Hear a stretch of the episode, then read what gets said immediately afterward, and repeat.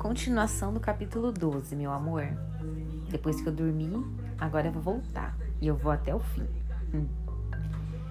Nuvens pesadas e escuras encobriam o céu, e era difícil ver além do alcance de uma pedra arremessada.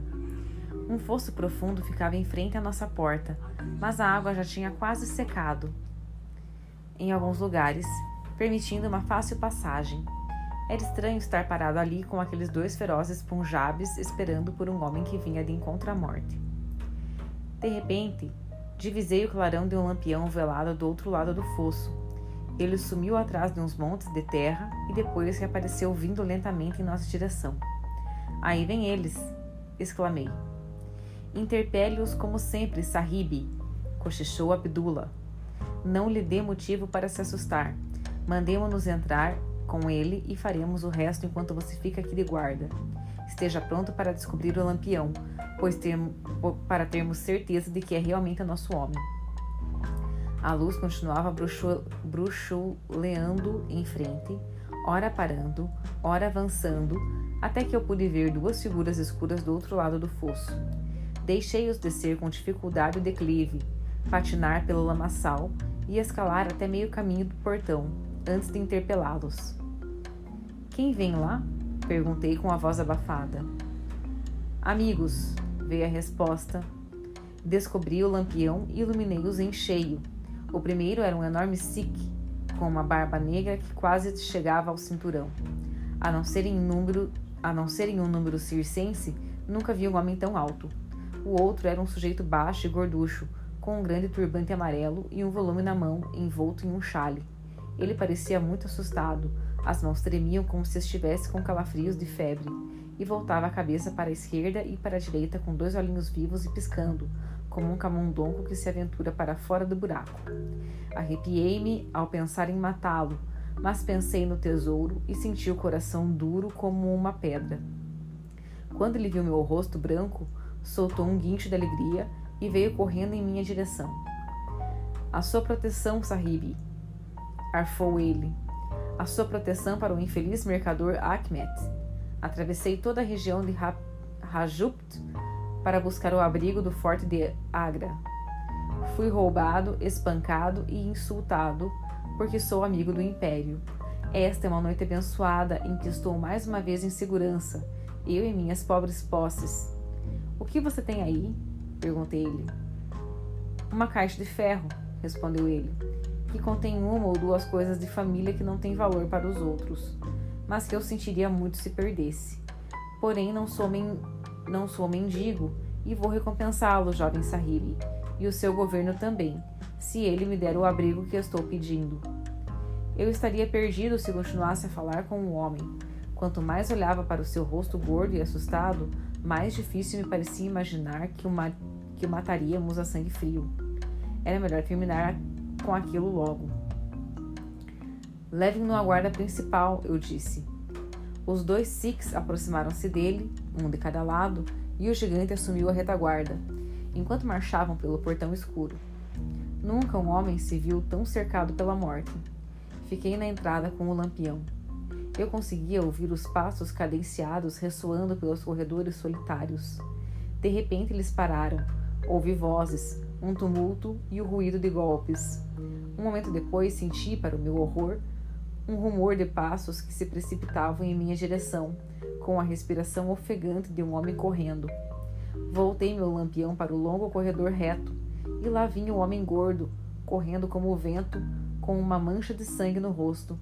E de repente, aos seus calcanhares, saltando como um tigre, o grande Sikh, barbudo, com uma faca luzindo na mão. Nunca vi um homem correr tão rápido quanto aquele pequeno mercador. Ele estava ganhando terreno em relação ao Sikh e era evidente que se ele passasse por mim e ganhasse a rua, ainda conseguiria salvar-se. Senti pena dele, mas mais uma vez o pensamento do seu tesouro tornou-me duro e cruel. Joguei o meu mosquete entre as suas pernas quando ele passava, e ele rolou duas vezes como um coelho chumbado. Antes que pudesse ficar de pé, o Sikh estava sobre ele e enterrou a faca duas vezes nas suas costas. O homem não soltou um gemido ou moveu um músculo, ficando ali mesmo onde havia caído. Acho que ele pode ter quebrado o pescoço com a queda.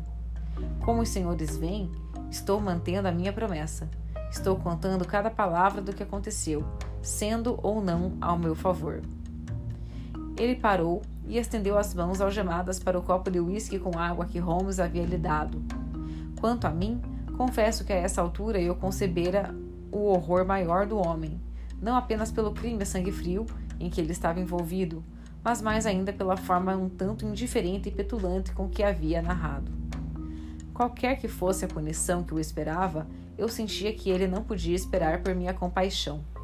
Sherlock Holmes e Jones continuavam sentados com as mãos sobre os joelhos, profundamente interessados na história, mas com a mesma repulsa escrita nos rostos. Ele talvez o notasse, pois havia um tom de desafio em sua voz e na maneira como prosseguiu. Foi tudo muito ruim, não há dúvida, ele disse. Eu gostaria de saber quantos sujeitos no meu lugar teriam recusado uma parte desse tesouro quando sabiam que teriam as suas gargantas cortadas se demonstrassem alguma pena. Além disso, era minha vida ou a dele, uma vez que ele estava sendo forte. Se ele tivesse saído, todo o assunto seria descoberto e eu passaria por uma corte marcial e seria provavelmente fuzilado, até porque as pessoas não eram muito tolerantes numa época como aquela. Continue com a sua história, disse Holmes seco. Bom, nós o carregamos para dentro, Abdullah, Akbar e eu. Apesar de baixo, ele era bastante pesado. Mohammed Singh ficou guardando na porta. Nós o levamos para um lugar que os Sikhs já tinham preparado. Ficava a alguma distância, onde um corredor tortuoso levava a uma grande sala vazia, cujas paredes de tijolos estavam caindo aos pedaços. O chão de terra havia afundado em um canto, formando uma sepultura natural. Então deixamos o mercador Ahmed ali, depois de cobri-lo com alguns tijolos soltos. Feito isso, voltamos para o tesouro. Ele estava onde havia caído quando o mercador foi atacado. A caixa era a mesma que agora se encontra sobre a sua mesa. Uma chave estava pendurada por um cordão de seda a alça entalhada no topo. Nós a abrimos e a luz do lampião brilhou sobre uma coleção de gemas como as que eu lia e sonhava quando era um garoto em Pershore. Era ofuscante olhar para elas. Depois de deliciarmos nossos olhos, tiramos todas da caixa e fizemos uma lista. Havia 143 diamantes de primeira água, incluindo um que chamavam, se bem me lembro, o Grande Mongol, e diz-se dele que é a segunda maior pedra existente no mundo, então havia 97 esmeraldas belíssimas e 170 rubis, alguns deles, no entanto, bastante pequenos. Havia 40, havia 40 granadas, 61 ágatas e uma grande quantidade de berílios, ônix, olhos de gato, turquesas e outras pedras cujos nomes eu nem sabia naquela época, mas agora estou mais familiarizado. Além disso, havia quase 300 pérolas finíssimas, doze das quais estavam encravadas em uma coroa de ouro. Aliás, essas últimas foram retiradas da arca e não estavam nela quando a recuperei. Após termos contado as nossas riquezas, colocamos-las de volta na arca e a carregamos para a porta, a fim de mostrá-las para Mohammed Singh. Então, renovamos solenemente o nosso juramento de confiarmos uns nos outros e manter o nosso segredo. Concordamos em esconder o saque em um lugar seguro até que o país estivesse em paz novamente e então dividi-lo igualmente entre nós. Não havia sentido fazê-lo na ocasião, pois causaria suspeita se gemas de tal valor fossem encontradas conosco, e não havia privacidade no forte, tampouco em nenhum lugar onde as pudéssemos guardar. Carregamos a caixa, portanto, para a mesma sala onde tínhamos enterrado o corpo, e lá debaixo de alguns tijolos na parede mais, conserva mais bem conservada, fizemos um buraco e colocamos o nosso tesouro. Tomamos boa nota do lugar e no dia seguinte eu tracei quatro plantas, uma para cada um de nós, e coloquei o signo dos quatro na parte inferior delas, pois havíamos jurado que sempre haveríamos de proceder em nome de todos, de maneira que ninguém tivesse vantagem. Esse é um juramento pelo qual posso colocar minha mão no coração e dizer que nunca faltei a ele. Bom, não preciso dizer para os senhores o que aconteceu com o motim hindu. Após Wilson tomar Delhi e Sir Colin libertar Lucknow, a espinha dorsal da revolta estava quebrada. Novas tropas começaram a chegar em grande número e o próprio Nana Sahib sumiu-se pela fronteira. Uma coluna avançada sob o comando do coronel Gretes entrou em Agra e livrou-a dos cipaios. A paz parecia estar se estabelecendo no país, e nós quatro estávamos começando a ter esperança de que havia chegado o momento em que poderíamos sair com segurança com as nossas partes do saque. De uma hora para outra, no entanto, nossas esperanças foram destruídas pela nossa prisão como assassinos de Akhmet. Foi assim que aconteceu. Quando o Rajá colocou as joias nas mãos de Akhmet, ele o fez porque sabia que era um homem de confiança. Mas os orientais são um povo desconfiado. Então esse Rajá simplesmente colocou um outro criado em quem ele confiava ainda mais para espionar o primeiro. Esse segundo homem tinha ordens para nunca perder Akhmet de vista e seguiu com a sua sombra, como a sua sombra. Ele vinha atrás de Akhmet naquela noite e viu-o passar pela porta. Obviamente pensou que ele tinha conseguido refúgio no forte e no dia seguinte pediu abrigo lá, mas não encontrou nenhum traço de Akhmet. Isso lhe pareceu tão estranho que falou a respeito com o sargento dos guardas, que levou a queixa para os ouvidos do comandante. Uma busca rigorosa foi imediatamente feita e o corpo foi descoberto. Assim, precisamente quando pensávamos estar seguros, nós quatro fomos presos e levados a julgamento sob a acusação de assassinato. Três de nós porque estavam de guarda no portão naquela noite, e o quarto porque sabia-se que ele acompanhava o homem morto. Nenhuma palavra sobre as joias foi dita no julgamento, pois o Rajá tinha sido deposto e exilado da Índia, de maneira que ninguém tinha um interesse particular nelas. O assassinato, no entanto, ficou bem esclarecido, e era óbvio que estávamos todos envolvidos. Os três Sikhs foram condenados a uma pena de trabalhos forçados perpétuos, e eu fui condenado à morte, apesar de que a minha sentença foi comutada posteriormente para a mesma dos outros. Era uma situação bastante estranha, aqui vivíamos. Lá estávamos nós, quatro amarrados por uma perna e com uma chance remotíssima de um dia escaparmos, enquanto cada um possuía um segredo que poderia nos colocar em um palácio se pudéssemos fazer uso dele. Ter de aguentar os chutes, as bofetadas de qualquer guarda insignificante e ter de comer arroz e beber água quando uma fortuna incrível o esperava lá fora para ser pega era o suficiente para fazer um homem morrer de raiva. Eu poderia ter enlouquecido, mas sempre fui teimoso e aguentei firme, dando tempo ao tempo. Finalmente, pareceu-me que a oportunidade chegara. Fui transferido de Agra para Madras e de lá para Port Blair, que é uma das ilhas de Andaman. Havia muito pouco condenados brancos nesse povoado, e como me comportei bem desde o primeiro dia, logo me vi como uma espécie de privilegiado. Foi-me dada uma choça em Hoptown, que é um lugarejo ao sopé do Monte Harriet, e deixaram-me quase entregue a mim mesmo. É um lugar terrível, com malária por toda parte, e tudo além das nossas pequenas clareiras estava infestado com nativos canibais, que estavam prontos para nos lançar um dardo envenenado se tivessem a oportunidade. Havia buracos e valos e valas para cavar, batata doce para plantar e uma dúzia de outras coisas para fazer, de maneira que estávamos ocupados o dia inteiro, apesar de que à noite tínhamos um pouco de tempo para nós. Entre outras coisas, aprendi a aviar remédios para o cirurgião e adquiri um pouco do conhecimento dele. Todo o tempo que eu estava atento para uma chance de escapar, mas a ilha fica a centenas de milhas de qualquer outra terra, e há pouco ou nenhum vento naqueles mares, de modo que fugir seria um trabalho terrivelmente difícil. O cirurgião Dr. Somerton era um rapaz brincalhão e desregrado, e os outros jovens oficiais reuniam-se no seu alojamento à noite para jogar cartas. O consultório onde manipulava as drogas ficava ao lado da sua sala de estar, com uma pequena janela entre nós.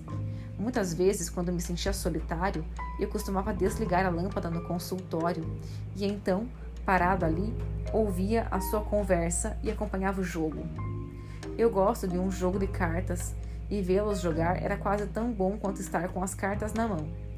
Lá estavam o Major Sholto, o Capitão Morstan e o Tenente Brownlee Brown, que comandava as tropas nativas, além do próprio cirurgião e dois ou três oficiais da prisão, experientes e astutos que jogavam bem, dissimulados e seguros.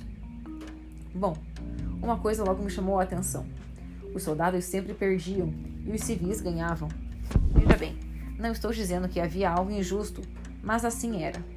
Aqueles camaradas da prisão tinham feito pouco além de jogar cartas desde que chegaram nas Adamãs e conheciam a fundo o jogo um do outro, enquanto os outros só jogavam para passar o tempo e deitavam as cartas de qualquer jeito.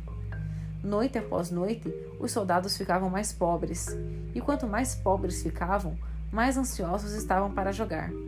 O Major Chouto era quem mais perdia. Ele costumava pagar com dinheiro e ouro a princípio, mas logo começou a assinar promissórias e para grandes somas. Algumas vezes ele ganhava algumas rodadas só para lhe encorajar, e então a sorte voltava-se contra ele pior do que antes. Durante todo o dia, ele vagava com um humor sombrio, como um trovão, e começou a beber bem mais do que deveria. Uma noite ele perdeu mais pesado ainda do que de costume. Eu estava sentada na minha choça quando ele e o capitão Morstan passaram trôpegos a caminho dos seus alojamentos. Eram amigos do peito aqueles dois, e nunca estavam longe um do outro. O major esbravejava sobre suas perdas. Está tudo acabado, Morstan, ele estava dizendo quando passaram pela minha choça. Vou ter de pedir minha dispensa do exército. Sou um homem arruinado. Bobagem, meu velho, disse o outro, dando-lhe uma palmada no ombro. Eu passei por um revés e tanto. Mas. Foi tudo que consegui ouvir, mas o suficiente para me fazer pensar. Alguns dias depois, o Major Chouto passeava na praia, então aproveitei a chance para falar com ele. Major, eu gostaria de um conselho seu, disse. Bom, Small, o que é? perguntou ele, tirando o charuto da boca. Eu gostaria de perguntar-lhe, senhor, quem é a pessoa apropriada para se entregar a um tesouro escondido?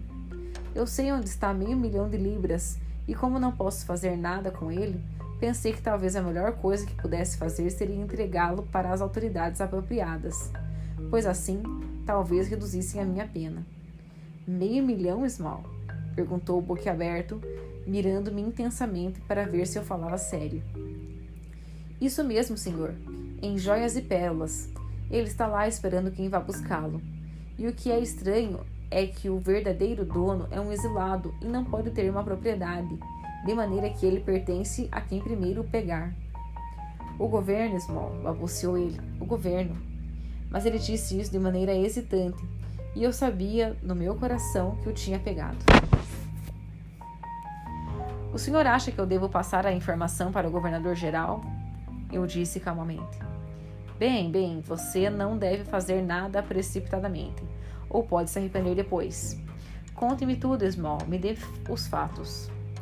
Contei-lhe toda a história, com pequenas mudanças, de maneira que não conseguisse identificar os lugares. Quando terminei, ficou imóvel como um cepo e perdido em pensamentos. Eu podia ver os lábios torcidos que ele estava lutando consigo. Esse é um assunto muito importante, Small, disse finalmente. Não diga uma palavra a ninguém, que logo verei de novo. Duas noites depois, ele e o seu amigo, Capitão Morrison, vieram à minha choça na calada da noite com um lampião. Quero que você mesmo conte aquela história para o Capitão Morrison, Small, ele disse. Eu a repeti como a havia contado antes. Parece verdade, é? Ele disse. Vale a pena levá-la a sério? O capitão Morstan concordou. Escute, Small, disse o major. Nós estivemos falando a esse respeito, meu amigo aqui e eu, e chegamos à conclusão de que o seu segredo dificilmente é da conta do governo. Afinal de contas, e sim uma questão particular, que obviamente você tem o poder de dispor dela de forma que achar melhor. Agora, a questão é: que preço você pediria por isso? Nós talvez estivéssemos inclinados a buscá-lo e pelo menos dar uma olhada no assunto. Se chegássemos a um acordo quanto às condições, ele tentava falar de uma maneira desinteressada e indiferente, mas os olhos brilhavam de excitamento e cobiça.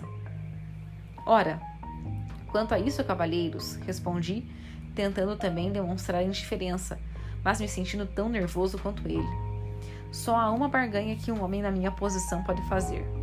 Eu gostaria que vocês me ajudassem a conseguir minha liberdade e a de meus três companheiros. Nós então os, aceita... Nós, então, os aceitaremos como sócios e lhes daremos uma quinta parte do tesouro para dividirem entre os dois. Hum, ele disse. Uma quinta parte? Isso não é muito tentador. Isso chegaria a 50 mil para cada um, eu disse. Mas como nós podemos conseguir a sua liberdade? Você sabe muito bem que está pedindo uma impossibilidade. Nada disso, respondi. Eu pensei sobre tudo até os últimos detalhes. A única coisa que impede a nossa fuga é que não conseguimos um barco apropriado para a viagem, nem provisões para durar tanto tempo. Há muitos barcos e iates pequenos em Calcutá ou Madras que nos serviriam bem. Tragam um para cá. Nós embarcaríamos à noite e, se nos deixarem em qualquer parte da costa da Índia, terão feito sua parte na barganha. Se ao menos fosse um só, disse ele. Ou todos ou nenhum, respondi. Nós fizemos um juramento. Os quatro devemos estar sempre juntos. Você está vendo, Morstan? Ele disse. Small é um homem que mantém a sua palavra. Ele não se esquiva dos seus amigos. Acho que podemos confiar nele. É um negócio sujo, o outro respondeu. Mas, como você diz, o dinheiro vai salvar os nossos postos generosamente. Bom, Small, disse o Major, nós devemos, creio eu, aceitar as suas condições. Primeiro, é claro, temos de comprovar a veracidade da sua história. Diga-me onde está escondida a caixa, que eu pedirei uma licença e voltarei para a Índia no barco de rendição deste mês para ver esse assunto. Não tão depressa assim, eu disse, esfriando na medida em que ele se entusiasmava. Eu preciso do consentimento dos meus três camaradas. Eu lhe disse que conosco é quatro ou nenhum. Que bobagem! exclamou ele. O que é que três negros têm a ver com o acordo? Negros ou azuis? Eles estão comigo e vamos todos juntos, eu disse. Bom, o assunto terminou com um segundo encontro em que Mohammed Singh, Abdullah Khan e Dost Akbar estavam presentes. Tratamos de tudo mais uma vez e finalmente chegamos a um acordo. Nós deveríamos fornecer aos oficiais dois mapas daquela parte do Forte de Agra e marcar o lugar na parede onde estava escondido o tesouro. O Major Choto deveria ir à Índia para comprovar a nossa história. Se ele encontrasse a caixa, deixaria lá. Nos mandaria um pequeno iate abastecido para a nossa viagem, que ficaria ao largo da ilha Rutland, onde o tomaríamos. E finalmente voltaria para os seus afazeres. O capitão Morstan pediria então uma licença para nos encontrar em Agra, e lá nós faríamos a divisão final do tesouro, dando-lhe também a parte do major. Tudo isso foi selado com os juramentos mais solenes que a mente podia pensar e os lábios dizer. Passei toda a noite com a tinta e o papel, e pela manhã eu tinha os dois mapas prontos, assinados com o signo dos quatro, isso é, de Abdullah, Akbar, Mohammed e o meu. Bom, cavalheiros, estou a cansá-los com minha longa história e sei que meu amigo Sr. Jones está impaciente para me guardar com segurança na prisão. Vou encurtá-la o máximo que der. O vilão Sholto foi para a Índia, mas nunca mais voltou. O capitão Morstan mostrou-me o seu nome entre uma lista de passageiros em um dos barcos correio pouco tempo depois. O seu tio havia morrido deixando-lhe uma fortuna e ele havia largado o exército, mas ainda assim teve a baixeza de tratar cinco homens do jeito que nos tratou. Morstan foi a Agra logo depois e verificou, como nós esperávamos, que o tesouro realmente tinha desaparecido. O canalho havia roubado sem cumprir com nenhuma das condições sobre as quais nós havíamos lhe revelado o segredo. Daquele dia em diante, eu vivi somente para vingar-me. Pensava sobre isso de dia e acalentava a ideia à noite tornou-se uma obsessão avassaladora. Pouco me importava a lei ou a forca. Escapar, encontrar Chouto, colocar minha mão na sua garganta. Esse era o meu único pensamento. Mesmo o tesouro de Agra não tinha mais tanto valor quanto matar Chouto. Bom, já me propus a fazer muitas coisas nessa vida e nunca voltei atrás. Mas foram anos cansativos até a minha hora chegar. Eu lhes contei que tinha aprendido alguma coisa de medicina um dia, quando o Dr. Somertown estava acamado com febre, um pequeno ilhéu de Adaman foi encontrado por um grupo de presos no meio do mato. Ele estava à morte e tinha escolhido um lugar solitário para morrer.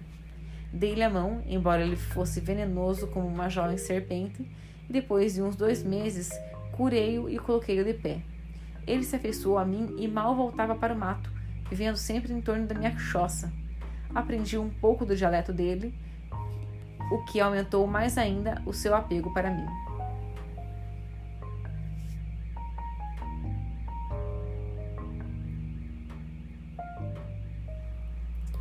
Tonga, assim ele se chamava.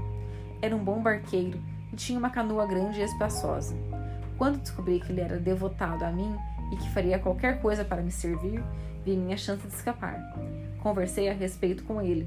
Ele deveria trazer seu barco para um velho ancoradouro que nunca era guardado. Em uma certa noite, e lá me pegaria.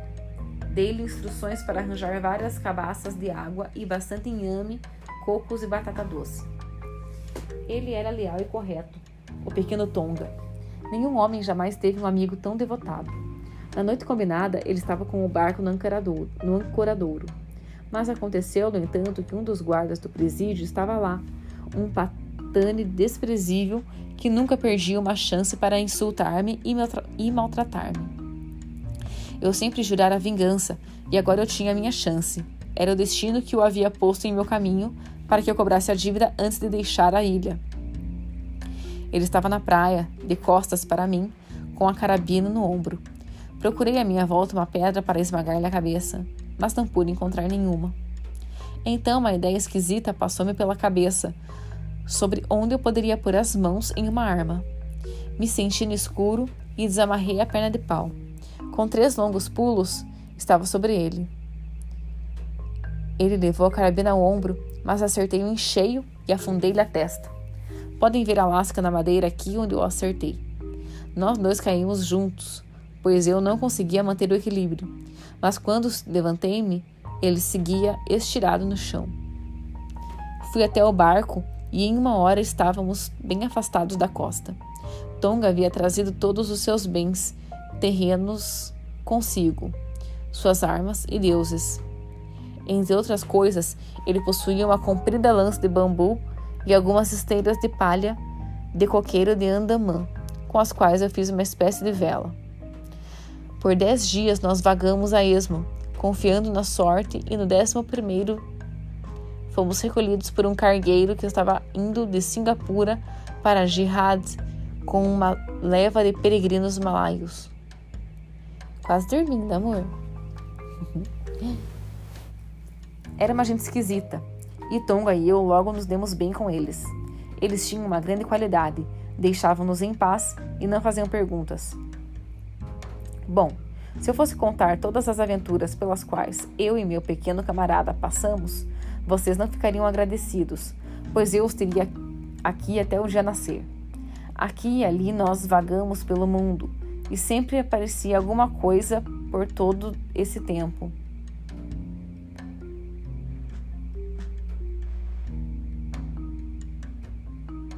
Aqui e ali nós vagávamos pelo mundo e sempre parecia alguma coisa que nos impedia de vir a Londres. Mas por todo esse tempo nunca perdi de vista o meu objetivo. Eu sonhava com Sholto à noite. Uma centena de vezes matei-o em meu sonho. Finalmente, no entanto, uns três ou quatro anos atrás, vimos-nos na Inglaterra. Não tive muita dificuldade em descobrir onde Sholto vivia e tratei de saber se ele tinha vendido o tesouro ou se ainda mantinha consigo. Fiz amizade com alguém que poderia me ajudar, cujo nome ou nomes não vou dizer, pois não quero meter ninguém mais em um buraco. E logo descobri que ele ainda tinha as joias. Então procurei chegar até ele de muitas maneiras, mas ele era muito astuto e sempre tinha dois lutadores, além dos filhos e seu Kitwood Guard para protegê-lo.